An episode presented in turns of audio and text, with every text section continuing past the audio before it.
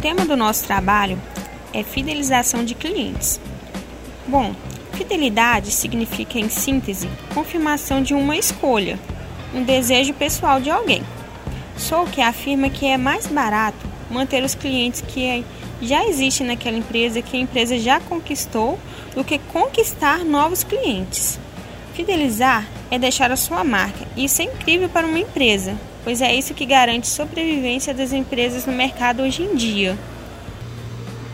Segundo Philip Kotler, conquistar novos clientes custa entre 5 a 7 vezes mais do que manter os que já existem.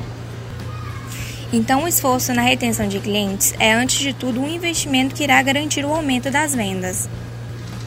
Sobre a satisfação, Cristina Manuela afirma que todo cliente espera sair satisfeito de uma transação comercial e também espera que a empresa esteja empenhada a satisfazê-lo, mas ser um cliente satisfeito não é garantia de, de, de, da sua fidelização.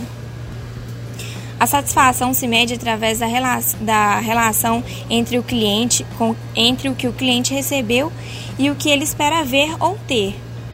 Se a percepção é maior do que a expectativa, o cliente fica muito mais satisfeito do que esperava. Mas se for menor, o cliente se frustra e, vai, e não vai registrar, registrar positivamente a sua experiência. O processo de construção da fidelidade dos clientes é um processo complexo e vai demandar muito tempo e dedicação por parte das empresas. O cliente precisa se sentir íntimo com a, com a organização. Para isso, é, é, necessário que a empresa conheça, estude o cliente, conheça a clientela dela, todos os gostos e que a faça sentir única. É, é muito importante também que todas as partes da empresa estejam igualmente envolvidas, porque a confiança do cliente não vai ser conquistada da noite para o dia e também não vai ser conquistada na primeira compra. Então, é, vai ser construído mesmo através do tempo. E um cliente que é mal atendido é, por uma parte da empresa, por um funcionário, mesmo que aquela empresa ofereça um produto de ótima qualidade, é, provavelmente não irá voltar. Da mesma forma que é, se ele for muito bem atendido, que a empresa invista em programas e formas de fidelização, se o produto não tiver qualidade, o cliente também vai procurar, é, seja por preço, seja por qualidade ou por curiosidade, vai procurar o serviço ou produto é, em outra organização, que, é, vai procurar uma outra forma de consumir aquilo. Mune e Bergen mostram que em um ambiente dominado pela alta tecnologia, as, as exigências do consumidor são cada vez maiores. Eles propõem os 10 mandamentos da demanda, que, de acordo com suas observações, representam as novas expectativas e necessidades de um consumidor mais sofisticado mais inteirado. Primeiro, ganha minha confiança. Toda empresa deve, em primeiro lugar, conquistar a confiança e a lealdade do cliente. Inspire-me, o cliente compra emoções. Terceiro, facilite minha vida. Crie conveniência, você venderá mais. Dê-me controle. O cliente deve sentir-se bem, sentir que domina em vez de ser dominado. Quinto, guie-me. Muitas vezes a função da empresa é ensinar, interpretar e mostrar as principais características do produto ou serviço que ela oferece. Sexto mandamento 24 por 7, isto é, 24 horas, 7 dias por semana. Conveniência e rapidez são essenciais. Sétimo, conheça-me. Para fidelizar é preciso conhecer.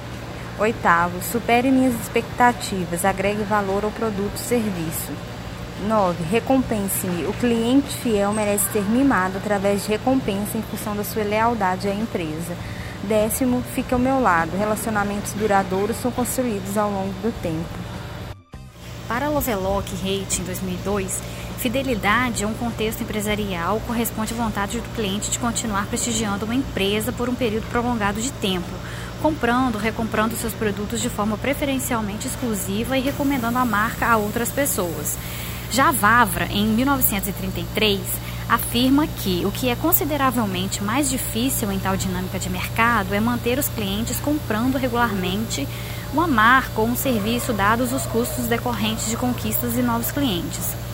A única maneira de lucrar em tal situação é aumentar o tempo de, vi de vida e de compra dos clientes atuais. Portanto, né, a retenção de clientes é de longe a mais importante do que a, a atração de clientes.